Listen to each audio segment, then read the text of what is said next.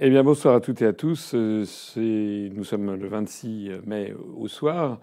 Euh, il est 23 heures passées et il est temps de commenter euh, le résultat de ces élections européennes que vous avez pu voir sur les médias, mais nous avons souhaité conserver un petit peu de temps pour voir la stabilisation des résultats. Actuellement même, je m'aventure un petit peu parce que il y a encore beaucoup de résultats, notamment dans les banlieues, dans les grandes villes, notamment en région parisienne, que nous n'avons pas. Or, ce sont des euh, endroits où nous pourrions faire un score un peu meilleur que prévu. Alors, qu'est-ce qu'on peut dire de ces résultats? Je ne vais pas dire le contraire. Nous sommes déçus. Nous espérons faire mieux. Nous espérions faire, euh, si possible, dépasser les 2 ou 3% Je l'avais dit pendant la campagne. Nous l'avions dit. Toutes les personnes participant à la liste qui s'étaient exprimées pendant les grands meetings l'avaient dit. Nous espérions dépasser 3% pour être remboursés des frais de campagne. Et si possible, dépasser 5% pour avoir des députés. Ce qui, je me permets de le rappeler, d'ailleurs, est une loi unique. Puisque au moment même où je vous parle, que nous avons à peu près 1,2%, si nous étions en Allemagne, nous aurions un député. Puisqu'un 1,2%, ça permet d'avoir un député. En France, euh, la décision a été prise par les autorités d'avoir une barre de 5% que l'on retrouve absolument pas en Europe occidentale, qu'on retrouve dans les pays de l'Est, ceux qui étaient autrefois sous le joug du pacte de Varsovie. Alors nous sommes effectivement déçus. Voilà, la chose est dite, je suis déçu, j'espérais mieux. Et je prie bah, toutes celles et tous ceux qui ont confiance en moi-même et en l'Union populaire républicaine bah, d'accepter nos excuses, de ne pas avoir réussi à faire mieux. Voilà. On est d'autant plus déçus que euh, pendant la journée, pendant l'après-midi, nous avions d'excellentes nouvelles qui nous provenaient, notamment des Français expatriés. On a eu des résultats tout à fait remarquables euh, à l'étranger. Euh, par exemple, à Mexico, où les Français expatriés ont voté à peu près à 2,9%, je crois, pour l'UPR. À Dallas, aux États-Unis, 2,7%. Également en Indonésie, où les Français expatriés ont voté à 6,09% pour l'UPR, quatrième liste. À Taïwan, les Français expatriés à Taïwan ont voté à 8,9% pour la liste de l'UPR. Nous sommes la troisième liste. Au Japon, où sur 1833 votants, à Tokyo, Kyoto, Osaka, nous avons obtenu 4,3% des Français expatriés qui ont voté pour la liste de l'UPR, très en avant de beaucoup d'autres listes. Voilà. Et puis nous avions également des bons résultats euh, outre-mer. Nous avions des bons résultats outre-mer, euh, notamment en Martinique, où les résultats qu'on avait tournaient aux alentours de 2,9%. C'est dire à quel point euh, nous pensions au début de soirée que nous allions marquer vraiment un, score remarquable. En revanche, c'est en France métropolitaine que l'essai n'a pas été marqué. Alors pourquoi? Et si vous me le permettez, euh, je vais essayer euh, évidemment d'éviter le ridicule de donner dans le satisfait mais je voudrais quand même aussi donner des raisons d'espérer. Nous avons en fait un résultat qui ressemble à une bouteille à moitié vide, à moitié pleine. On va commencer par le côté à moitié vide. Le côté à moitié vide, au moment même où je parle, on est à peu près à 1,2%. 1,2% ne nous permet pas d'avoir un remboursement des 1 300 et quelques mille euros que vous avez consacré à organiser cette campagne. Ça ne nous permet pas non plus d'avoir des députés. 1,2%, nous ne sommes pas, hélas, parmi les premiers partis politiques de France. Nous restons un peu scotchés dans les scores relativement marginaux. C'est ça la plus grosse des déceptions. C'est aussi une bouteille à moitié pleine. Et là, je voudrais attirer votre attention sur toute une série d'éléments qu'il faut avoir à l'esprit afin d'avoir un jugement nuancé et éclairé sur ces résultats. Ce qu'il faut savoir, c'est qu'il euh, y avait 34 listes. Et je sais par exemple qu'à Paris, même s'il y avait des listes fantômes qui n'étaient pas capables de présenter des, bulletins de vote, à Paris intramuros, dans le, bureau de vote où j'ai voté, il y avait quand même 24 bulletins. Et puis euh, les listes fantômes, celles qui ne disposaient pas de bulletins de vote, pouvaient toujours, on pouvait toujours télécharger des bulletins de vote et les déposer. De telle sorte qu'en fait, il y a eu un éparpillement des suffrages. Et cet éparpillement des suffrages n'a pas pu ne pas nuire aux autres partis politiques. Plus exactement, les médias, depuis des mois et des mois, ont mis dans la tête des Français, des électeurs français, que la bataille se déroulerait entre Macron et Madame Le Pen. Une espèce de revival, une espèce de, réédition euh, du deuxième tour de l'élection présidentielle de 2017. Donc, tout le monde pensait que le enfin beaucoup de gens pensaient que le débat tournait autour de ce duel. Et comme il y avait 34 listes, eh bien, euh, un certain nombre de Français se sont dit bon, les 34 listes, on va se focaliser sur le débat entre En Marche et le Rassemblement national. Ça, c'est le premier point qui a pu nuire à notre, à notre score. Euh, et la conséquence, c'est qu'effectivement, il y a des gens qui ont voté pour des listes, des petites listes.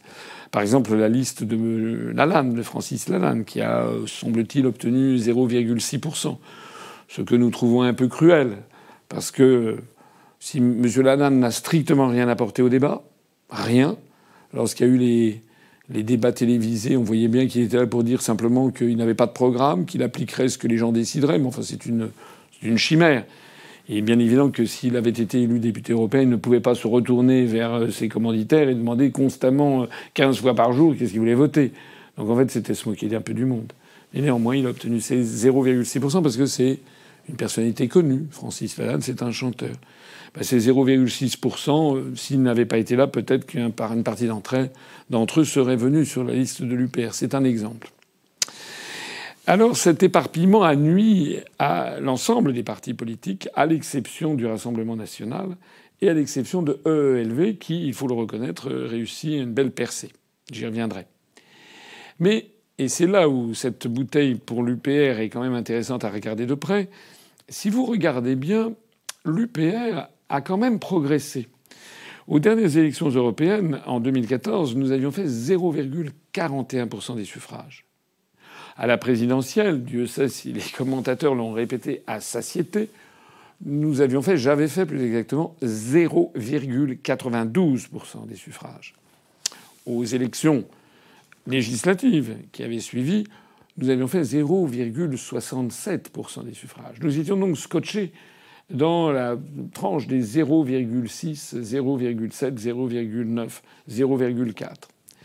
Et euh, cette fois-ci, nous faisons 1,2, ce qui représente quand même, même si je suis d'accord que ce score n'est pas mirobolant, ce score représente quand même trois fois le score que nous avons obtenu aux élections européennes de 2014. On est passé de 0,4 à 1,2. Et même par rapport à la présidentielle, on est passé de 0,9 à 1,2, ce qui représente une augmentation de 33% en termes de pourcentage. Et les autres Et les autres partis Regardez ce qui est arrivé à la France insoumise. M. Mélenchon, au moment de l'élection présidentielle de 2017, a frisé les 20%. Il était à 19,5%. Ce soir, France Insoumise obtient 6,5%. C'est-à-dire que le score de Mélenchon et de la France Insoumise a été divisé par 3 par rapport à la présidentielle, quand le nôtre a augmenté d'un tiers. Ça, c'est un fait irréfutable. Regardez les, républicains. Monsieur euh, Fillon avait fait, je crois, de l'ordre de 19% des suffrages à la présidentielle son nouveau protégé, enfin le protégé de M. Vauquier, plus exactement, M. Bellamy, a réalisé, semble-t-il, 8,5% des suffrages, c'est-à-dire une division par plus de deux. Hein. C'est une chute de 60% pour les républicains. Regardez Hamon. Hamon a fait 6% à l'élection présidentielle. Il est tombé à 3, division de 50%. Regardez Nicolas Dupont-Aignan qui avait fait 4,9% à l'élection présidentielle et qui, semble-t-il, est actuellement aux alentours de 3,5%. En d'autres termes, je sais que ça peut faire sourire certains qui vont dire que j'essaie de tordre les statistiques en notre faveur. Je, ne crois pas que ce soit vrai. J'ai dit que nous étions déçus, mais il ne faut pas non plus exagérer. Nous sommes en progression, et nous sommes bien l'un des très rares à être en progression parce que malgré les 34 listes, nous avons effectivement augmenté d'un tiers. Chose curieuse, si vous allez sur France, Info, ils ont fait un commentaire sur notre résultat, et c'est un commentaire qui est presque louangeur, en tout cas euh, factuel. et qui reconnaît qu'effectivement nous nous enracinons dans, sur la scène politique française. Nous progressons, certes, avec une lenteur qui parfois est un peu désespérante, mais nous progressons quand même et nous faisons preuve de ce qu'on appelle de la résilience. Nous ne nous laissons jamais abattre par le sort et son adversité. Qu'est-ce qu'il y a également à dire en termes de bouteilles à moitié, à moitié pleine ben, Ce qui est à dire, c'est que maintenant nous sommes euh, les seuls sur euh, le Frexit. Euh, Monsieur Philippot a fait un score, ne pas l'accabler, c'est un score qu'on a connu, mais M. Philippot n'a pas réussi à faire ce qu'il souhaitait probablement, c'est-à-dire à nous dépasser. Il est très sensiblement derrière nous. Euh, j'ajoute que euh, ce score de M. Philippot pose problème, en tout cas nous pose problème à nous vis-à-vis des médias. C'est que je rappelle que les sondages, euh, qui ont une vertu ou un travers de prophétie autoréalisatrice, les sondages nous ont systématiquement mis dans un corner. Les sondages qui nous étaient attribués donnaient en général entre 0,5 et 1 nous terminons pour l'instant à 1,2. Peut-être qu'au cours de la nuit, le résultat de certaines banlieues françaises va nous faire monter, je ne sais pas, à 1,3 ou 1,4. On n'en sait rien. Euh, en tout cas, euh, nous sommes dans la marge très supérieure des sondages qui nous étaient attribués. Je note en revanche que M. Philippot, j'ai vu des sondages qui le donnaient à 3%, alors qu'au moment où je parle, il est donné à 0,7%. Nous, nous n'avons jamais eu un seul sondage qui nous ait donné à plus de 2%. Ça veut dire que les instituts de sondage, c'est le moins que l'on puisse dire, ne nous étaient pas favorables. Je voudrais signaler à ce propos le scandale que représentent ces affaires de sondage. J'ai déjà eu l'occasion de l'exprimer puisque nous avons des preuves audio que un certain nombre d'instituts de sondage, Ipsos et Ifop pour ne pas les nommer, nous avaient attribué un score de 0,5 ou de 1% au sondage sans même avoir testé notre liste. Et je rappelle, scandale du scandale, que ces sondages ont été ensuite utilisés ad nauseam, à, satiété, ont été utilisés par les grands médias et par le CSA pour nous attribuer, ou plutôt pour ne pas nous attribuer, du temps de parole. Si nous avions eu de temps en temps un sondage qui nous donnait à 3, on aurait pu, puisqu'on a eu des sondages qui nous donnaient à 0,5 alors on est à 1,2. Si on applique dans le sens inverse 0,7 en plus, on aurait pu avoir des sondages nous donnant à 1,9, 2%, 2,5%. Le sort en aurait peut-être été un peu changé. C'est-à-dire que nous aurions pu participer, j'aurais pu être invité notamment, à des grandes émissions de radio. Par exemple Bourdin sur RMC, par exemple euh, la matinale de France Inter, la matinale de France Info, la matinale de RTL, la matinale d'Europe 1, et il vient être invité à répétition. Je rappelle que M. Philippot, par exemple, a dû, depuis euh, l'automne 2017, être invité cinq fois par Bourdin et moi je l'ai été zéro fois. Je rappelle que sur BFM TV, M. Philippot a été invité à quatre reprises en plateau pendant 24 minutes, c'est-à-dire pendant 1h34 au cours des deux mois écoulés, quand moi j'ai été invité, in fine d'ailleurs, pendant 12 minutes. Je rappelle que BFM TV d'ailleurs m'a écarté du débat final avec les prétendues onze grandes listes. Nous l'avons donc un petit peu amer et nous allons écrire dès lundi, dès demain, nous allons écrire à M. Olivier, Roch-Olivier Mestre, le président du Conseil supérieur de l'audiovisuel, pour que soit définitivement clarifiée cette affaire du CSA et de l'attitude des médias envers nous puisque nous estimons que nous avons été spécialement maltraités et que si nous avions été traités plus justement, eh bien très probablement nous aurions ce soir un résultat meilleur. Je ne voudrais pas euh, donner l'impression de, remuer des griefs. Nous aurions préféré faire mieux, c'est exact. Nous avons quand même progressé. Ce n'est non moins exact. Nous avons été, on a vu des embûches colossales qui nous ont été imposées, les dernières en date étant par exemple le refus des grands médias, notamment britanniques, de donner le, le score obtenu au moment des élections au Royaume-Uni jeudi dernier, au motif que, paraît-il, il ne fallait pas influencer les résultats sur les autres. Si l'on avait diffusé ces résultats, tout le monde en France aurait pu constater que le parti du Brexit de M. Nigel Farage a obtenu un score mirobolant, ce qui explique d'ailleurs pour la raison pour laquelle Theresa May a annoncé qu'elle présenterait sa démission le 7 juin prochain. En revanche, les mêmes médias ont fait croire que les résultats aux Pays-Bas condamnaient le parti du Nexit, lequel est quand même passé de 0 à 12 C'est le parti favorable à la sortie de l'Union européenne pour les Pays-Bas a euh, bondi de 0 à 12 C'est ce que le journal Le Monde appelle un échec. Nous, nous aurions bien aimé avoir un échec de cette nature. Ce que je veux dire par là, c'est que même si des embûches nous ont été dressées, eh bien, il faut quand même aussi constater que nous nous inscrivons dans une évolution générale qui, qui touche à peu près tous les pays de l'Union européenne. Nous sommes le parti du Frexit. Et nous sommes plus que jamais le parti du Frexit, puisque nous sommes le plus ancien, ça fait 12 ans. Nous sommes celui qui, même si nos scores sont modestes, obtenons le meilleur résultat et de loin. Dans les semaines qui viennent, à la mi-juin, nous allons avoir le Conseil national de l'Union populaire républicaine qui va se tenir.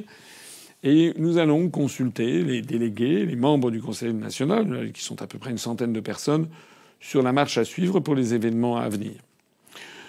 Il semble que tout le monde soit d'accord sur un point fondamental, c'est que, comme le disait Churchill, le succès consiste à aller d'échec en échec sans jamais se laisser abattre jusqu'à la victoire finale.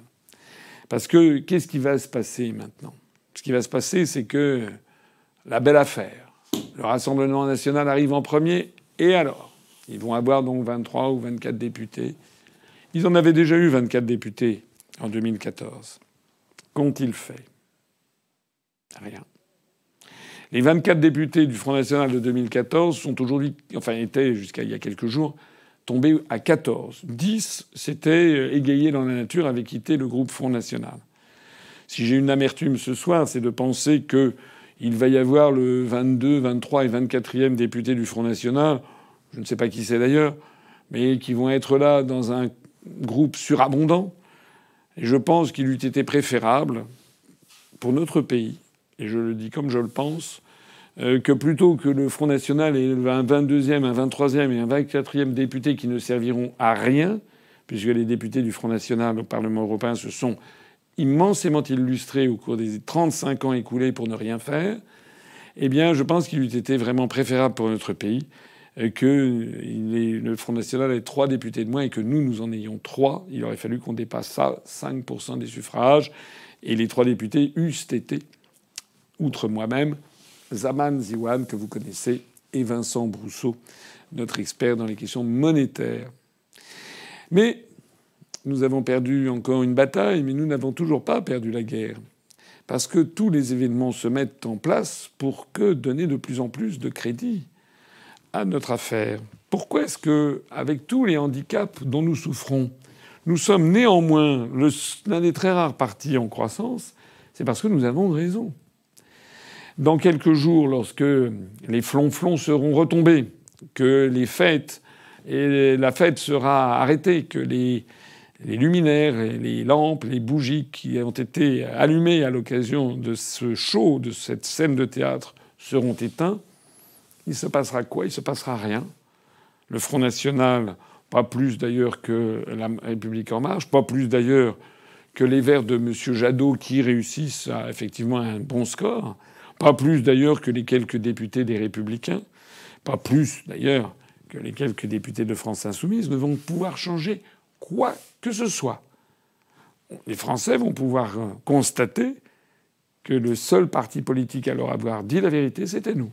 C'est-à-dire que dans deux, 15 jours, trois semaines, plus personne ne parlera de ces élections. Vous verrez, vous verrez. Plus personne ne parlera de ces élections. Et puis on constatera quoi? On constatera que le niveau de vie des Français continue de se dégrader, que l'on continue de privatiser à outrance du patrimoine public, bientôt les barrages hydroélectriques à la demande de la Commission européenne. Les Français pourront constater euh, que nous sommes en train de démolir le droit du travail. Les Français pourront constater que ça n'est pas parce que M. Macron a subi une gifle ce soir que ça va changer quoi que ce soit. Et de ce point de vue-là, je regrette infiniment que certains aient pu imaginer qu'il fallait voter pour le Front National pour, pour, euh, on sait même plus pourquoi d'ailleurs. Pourquoi? Pour dépasser En Marche et alors? Et alors Est-ce que M. Euh, Macron a annoncé sa démission ce soir? Que nenni Est-ce que M. Macron a annoncé une dissolution de l'Assemblée nationale? Pas davantage. En fait, voilà, ça n'aura servi strictement à rien. Je voudrais également dire un petit élément, c'est sur ceux, les quelques groupuscules qui avaient appelé à l'abstention. Je ne les remercie pas. Parce que d'abord, ils ont été désavoués de façon presque comique par le corps électoral, puisqu'il euh, y a eu au contraire une participation très importante. On est passé de 57% d'abstention euh, 58% d'abstention en 2014 à moins à 49% d'abstention. C'est-à-dire que tous ces groupuscules, le PARDEM, le PRCF, le je ne sais pas quoi, qui avaient dit qu'il fallait s'abstenir pour faire barrage à Macron, pour enlever sa légitimité, ils ont obtenu quoi? Ils n'ont rien obtenu du tout. La participation a augmenté. En revanche, comme la plupart de ces partis euh, veulent sortir de l'Union européenne, de l'euro et de l'OTAN, ils ont juste été beaucoup mieux avisé d'appeler à voter pour l'Union populaire républicaine. De toute façon, l'histoire a tranché et continuera de trancher. Je voudrais remercier ici les quelques personnalités connues qui avaient apporté leur soutien à l'UPR, notamment Étienne Chouard, que je remercie très sincèrement parce qu'il a été très correct et d'une très éthique dans le soutien à l'UPR qu'il soit très profondément remercié. Je voudrais remercier aussi Olivier Delamarche. Je voudrais remercier euh, Jean Bricmont. Euh, je voudrais euh, remercier Olivier Delorme. Je voudrais remercier les youtubeurs, notamment Troublefait et Chris Papillon, qui nous ont apporté leur, soutien. Je voudrais remercier Pierre-Yves Rougeron, qui avait également appelé à voter pour l'UPR. Je voudrais remercier toutes les chaînes de radio, du web, et qui euh, ont fait leur devoir et nous ont invités régulièrement. Je ne remercierai pas euh, les personnes qui sont d'accord avec nous et qui ont de la notoriété et qui ont refusé de rendre public leur soutien à l'UPR. Leur soutien nous manque parce que nous avons besoin de notoriété et besoin de crédibilité. Et je trouve que ceux-ci eh bien, ne nous ont pas aidés quand nous, avons, nous avions besoin d'eux. C'est dommage, et c'est dommage pour la France, du moins provisoirement. Nous allons, dans les semaines qui viennent, lors du Conseil national, envisager la suite. La suite, ça s'appelle élections municipales. Les élections municipales auront lieu en mars prochain. Nous allons essayer de présenter le plus grand nombre de listes possibles, soit dans des très grandes villes, soit dans des villes moyennes, soit dans des petites villes. Pas forcément des listes, ça pourra être aussi un adhérent de l'UPR ou plusieurs adhérents qui intégreront des listes dans des villages, des listes d'intérêt euh, d'intérêt local, mais leur participation à ces élections permettra de contribuer à ce qui est l'une des choses les plus importantes qui soit pour la poursuite des événements, c'est que l'UPR continue à s'incruster, à, s'enraciner dans la société politique française. Ces élections ont marqué un tournant. Nous sommes, nous avons franchi pour la première fois dans une grande élection nationale le seuil fatidique de 1%, et même sans doute de 1,2% au niveau national. Nous avons également euh, pu noter que notre notoriété était en très forte croissance, ainsi également que l'accueil fait par les journalistes. Ici ou là, dans les salles de rédaction, dans les radios, dans les télévisions, dans des journaux, j'ai pu noter que de plus en plus de journalistes avaient changé de regard et changé de regard sur l'UPR. Les attaques ad hominem, les, calomnies, les diffamations à notre encontre, à mon encontre, à l'encontre de notre mouvement, se sont faites de plus en plus rares, jusque même à disparaître, et on a même pu noter un intérêt renouvelé euh, pour euh, un intérêt nouveau en fait pour nos analyses. Nous allons être plus que jamais le parti du Frexit. Nous allons continuer tout simplement parce que nous avons raison et que les mois et les années qui viennent vont montrer l'impasse totale dans laquelle s'enfonce la France, avec un peuple qui a du mal à regarder la réalité en face et qui a du mal à remettre en cause son appartenance à l'Union européenne, qui préfère voter pour des partis qui lui mentent effrontément, qui lui proposent des programmes totalement inapplicables, un peuple qui a du mal à regarder la réalité en face et qui, euh, pour autant, sans remettre en cause notre appartenance à l'Union européenne, à l'euro ni à l'OTAN, n'en accepte pas les conséquences. Nous sommes donc face à un dilemme, un dilemme de plus en plus béant, qui va bien, d'une façon ou d'une autre, déboucher un jour sur une crise de régime. Et là, nous serons là. Le parti du Frexit sera là. Je ne vous abandonnerai pas. Les dirigeants de l'UPR ne vous abandonneront pas.